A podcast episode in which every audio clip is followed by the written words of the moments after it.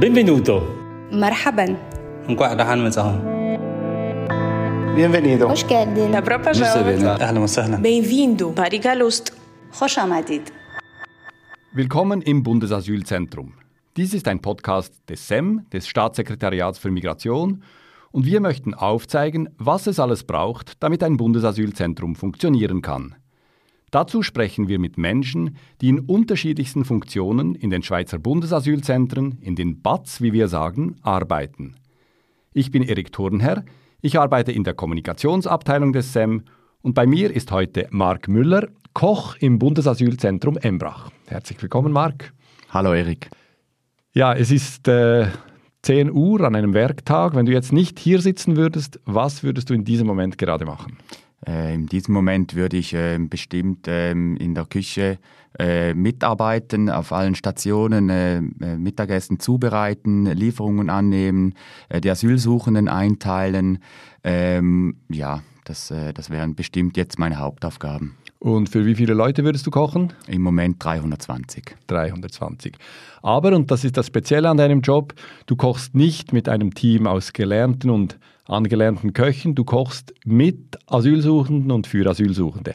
Beschreib mal dein Team und das Setting. Mein Team äh, setzt sich zusammen aus ähm, schon einem Kernteam, das gelernte Köche sind. Äh, wir sind ähm, insgesamt sechs Personen. Ähm, und zusätzlich kommen noch sechs Asylsuchende dazu, die äh, mit uns den ganzen Tag mitgestalten, äh, beim Zubereiten, äh, beim Schöpfen äh, und sonstige kleine ähm, Arbeiten äh, mitverrichten. Der Tag findet so statt, dass die Asylsuchenden gegen 9 Uhr starten. Ähm, die Köche werden eingekleidet in Kochkleidern äh, und das ist dann wie so eine Zauberkugel, wenn sie dann äh, plötzlich Kochjacken anhaben äh, und äh, wie sie dann dann ähm, strahlen, äh, wie sie dann ähm, losstarten können in der Küche und sich ähm, richtig ähm, als Köche fühlen, ja, genau. Sie fühlen sich als Köche, sagst du, aber sind keine Köche. Ich gehe davon aus, da gibt es Leute drunter, die haben überhaupt keine Erfahrung. Du hast gesagt, du teilst die ein. Wie machst du das? Was können die? Was kann man denen zumuten? Wie läuft das? Ähm, ja, die Einteilung ähm, findet so statt, dass eigentlich jeden Dienstag bekomme ich eine neue Truppe in die Küche. Und das macht es dann immer wieder schwierig, weil ich jede Woche neu starten muss. Und da versuche ich eigentlich, ähm, die Köche so einzuteilen, dass sie kleine Aufgaben immer wieder machen, dass ich ähm, sagen kann, du schneidest jetzt das Brot, du kannst jetzt den Salat rüsten. Das funktioniert alles mit äh, Vorzeigen und Nachmachen. Und dann machen sie es dann irgendwann selbstständig und das äh, entlastet mich dann äh, auch äh, in der Einteilung. Gibt es Talente, Leute, wo du siehst, ah, der ist super beim Schneiden oder den muss man eher irgendwo einteilen, wo es nicht so viele Fähigkeiten braucht? Wie geht das? Ähm, das merkt man dann ziemlich schnell. Also auch wenn sie schon die Kochjacke anhaben, dann, dann, dann sagen sie auch gleich, oh, ich habe schon mal gekocht oder ich bin auch Koch oder melden sich schon früher, äh, ich bin Koch und möchte in der Küche arbeiten. Und die zeigen dann ihre Skills schon sehr gerne, wie sie schneiden können. Und das macht dann schon sehr Spaß äh, bei denjenigen, die nicht so stark sind. Ähm, da, da kann man auch ganz gut Kartoffel schälen und, und, äh, und, und, schneiden, das geht ganz gut. Äh, ich möchte ja die Karotten nicht alle exakt geschnitten äh, haben, äh, sondern es ist auch okay, wenn sie ein bisschen äh, äh, grob geschnitten sind, absolut okay. Das heißt, machst du Abstriche qualitativ? Wenn du jetzt mit Profis kochen würdest, hättest du höhere Ansprüche als mit den Asylsuchenden? Äh, bestimmt, ja. Ähm, aber ähm, mein Auftrag ist ganz was anderes und ich denke, ähm, das Gericht äh, schmeckt genau gleich, wenn die Karotte jetzt nicht exakt geschnitten ist. Mhm. Kommen die Leute gerne eigentlich? Ist das freiwillig? Äh, das ist freiwillig, ja. Äh, und die Leute kommen sehr gerne in die Küche. Ähm, es ist äh, eine schöne Abwechslung im, im Alltag, äh, den sie haben, ähm, für eine also tolle interne Beschäftigung.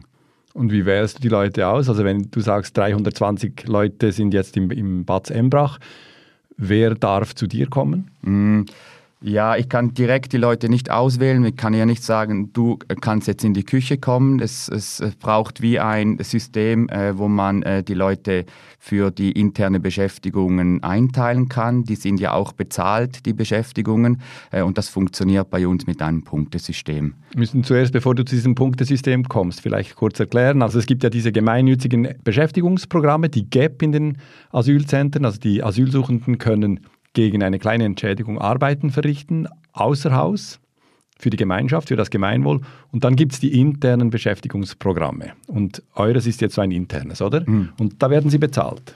Äh, genau, ja. Ähm, die werden da äh, bezahlt äh, und sie äh, sammeln vorher Punkte äh, und ähm, die Punkte sammeln sie, indem dass sie kleine äh, Arbeiten verrichten, wie zum Beispiel bei der Speiseausgabe die Tische reinigen, den Speisesaal reinigen, den Abwasch machen, Zimmerreinigung machen oder halt ähm, äh, sonstige kleine Aufgaben, die äh, sonst noch so anstehen. So können Sie ähm, diese Punkte sammeln und wenn ähm, Ihre Karte voll ist mit den Punkten, können Sie dann äh, in eine bezahlte Beschäftigung teilnehmen. Das heißt, man dient sich quasi hoch, bis man zum äh, Hilfskoch bei dir werden darf. ja, äh, genau, ja. Also wir haben ja auch noch die Wäscherei, wo sie arbeiten können ähm, und natürlich äh, die anderen Gap-Einsätze, wo sie die Punkte auch brauchen. Und da gibt es Leute, die wollen einfach äh, nur in die Küche, ähm, weil sie vielleicht auch eben Koch sind. Genau. Und wie gerne kommen Sie jetzt genau in die Küche? Gibt es Sachen, die sind noch beliebter oder kommen Sie sehr gerne in die Küche? Äh, die kommen sehr gerne in die Küche, ja. Und kommen eigentlich Männer und Frauen oder wer darf kommen? Mm, es dürfen alle kommen, die äh, diese Punkte haben. Ähm, und da machen wir keine ähm, Unterschiede, äh, Mann, Frau. Ähm, natürlich muss man darauf achten, äh, es können ja nicht eine komplette Familie in die Küche kommen. Irgendjemand muss ja auch auf, äh, vielleicht auf die Kinder aufpassen. Ähm, aber äh, Jugendliche ab 16 dürfen in der Küche arbeiten. Ab 16. Mhm.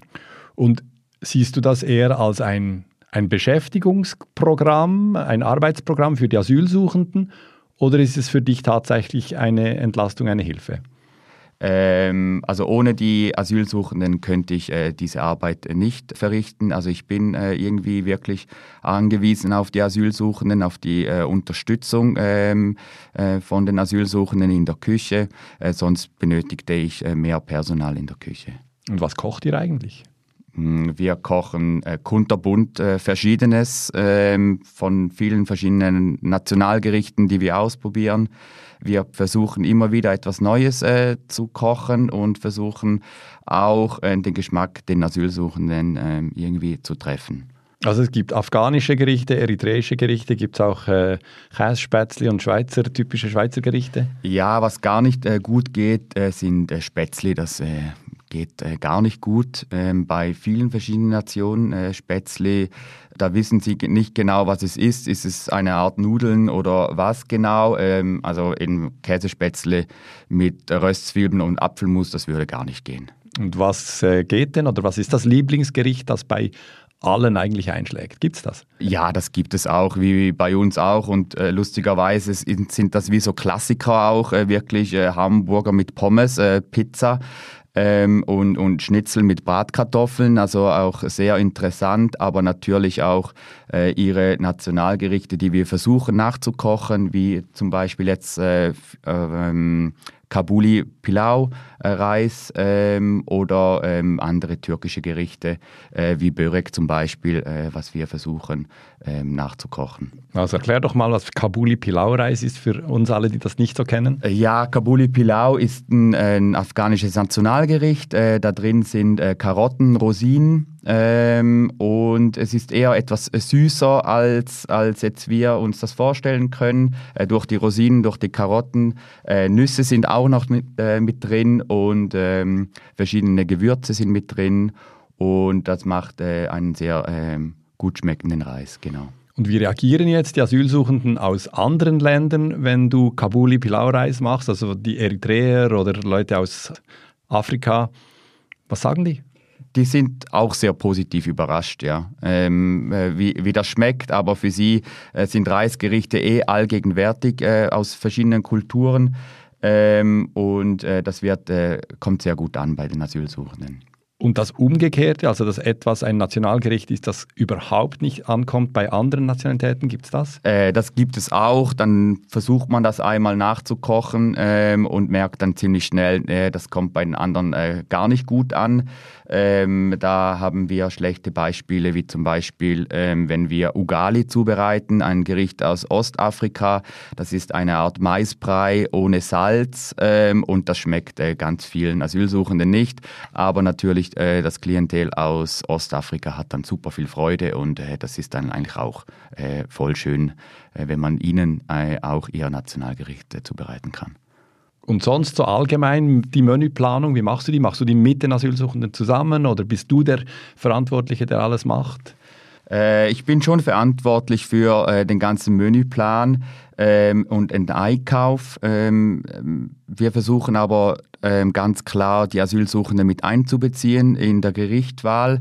Ähm, wenn wir äh, Umfragen machen oder wir direkt mit den Asylsuchenden sprechen, äh, was können wir dann äh, noch zubereiten oder was möchtet ihr? Das versuchen wir nachzukochen und sie drücken dann auch mal ein Auge zu, wenn es jetzt nicht gerade so schmeckt, wie sie denken, das würde jetzt so bei Ihnen zu Hause auch schmecken. Mhm. Kommen wir nochmal zurück in die Küche, in die Stimmung der Küche, oder? Das sind ja dann auch unterschiedliche Nationalitäten zusammen, oder versuchst du die irgendwie einheitlich zu planen, dass immer eine Woche die Afghanen sind und dann andere, oder sind die gemischt? Äh, die sind total gemischt, Okay, ja. wie läuft das? Äh, das funktioniert sehr gut, ja. Ähm, ähm, die haben natürlich auch äh, sprachliche äh, Barrieren. Ähm, ähm, so wie wir dann auch in der Küche haben, aber der Mix äh, ist super spannend äh, mit verschiedenen Kulturen und äh, auch Männer und Frauen gemischt. Aber genau die Sprachbarriere, wie instruierst du die überhaupt? Mit äh, Händen und Füßen? Äh, ungefähr, ja, mit, mit Zeichen ähm, äh, oder halt äh, Vorzeigen, nachmachen, äh, kleine Arbeitsschritte erklären und das funktioniert so ganz gut, ja. Und gibt es Konflikte in der Küche? In der Küche direkt nicht, nein. Das heißt? Äh, wo wir eher Konflikte haben, ist bei der Speiseausgabe äh, haben wir eher Konflikte teilweise, ähm, wenn es halt darum geht, äh, ich möchte jetzt äh, mehr von ähm, mehr Fleisch zum Beispiel oder ich möchte einen zweiten Pulleschenkel äh, von Anfang an schon, da haben wir Konflikte, ähm, dass es äh, zuerst mal für jeden eine Portion gibt. Ähm, sie wissen aber auch, sie können immer wieder nachschöpfen kommen, aber für den Anfang gibt es zuerst mal ein, eine Portion, äh, aber äh, sie können immer wieder kommen. Genau. Mhm. Aber in der Küche selbst, das läuft harmonisch unter den Asylsuchenden beim Arbeiten. Genau, das läuft, läuft super harmonisch. Weil ein Thema, das du mir im Vorgespräch, als ich dort war, erzählt hast, sind Messer.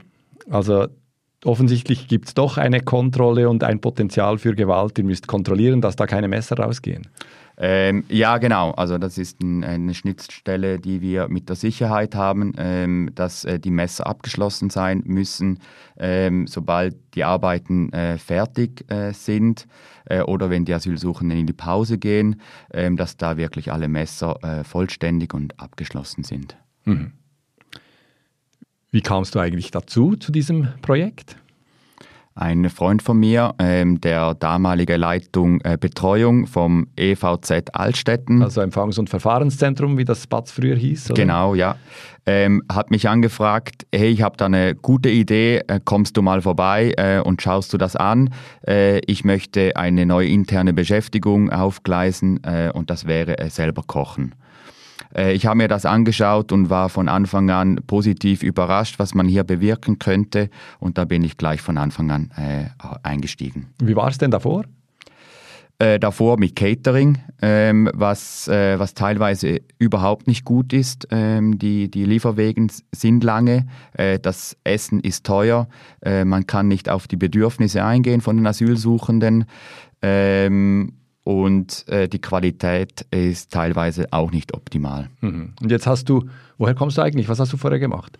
Äh, ich habe vorher in verschiedenen Gastrobetrieben äh, international gearbeitet, ähm, wie auch in der Fünf-Sterne-Gastronomie auf dem Kreuzfahrtschiff. Ähm, genau, und da habe ich meine Erfahrungen gesammelt. Okay, also du, jetzt kommst du aus der Fünf-Sterne-Gastronomie, der Haute Cuisine und musst du ein Projekt aufziehen. Konntest du das gleich von Anfang an? War das dir klar, wie man das macht? Oder war das für dich auch komplett neu?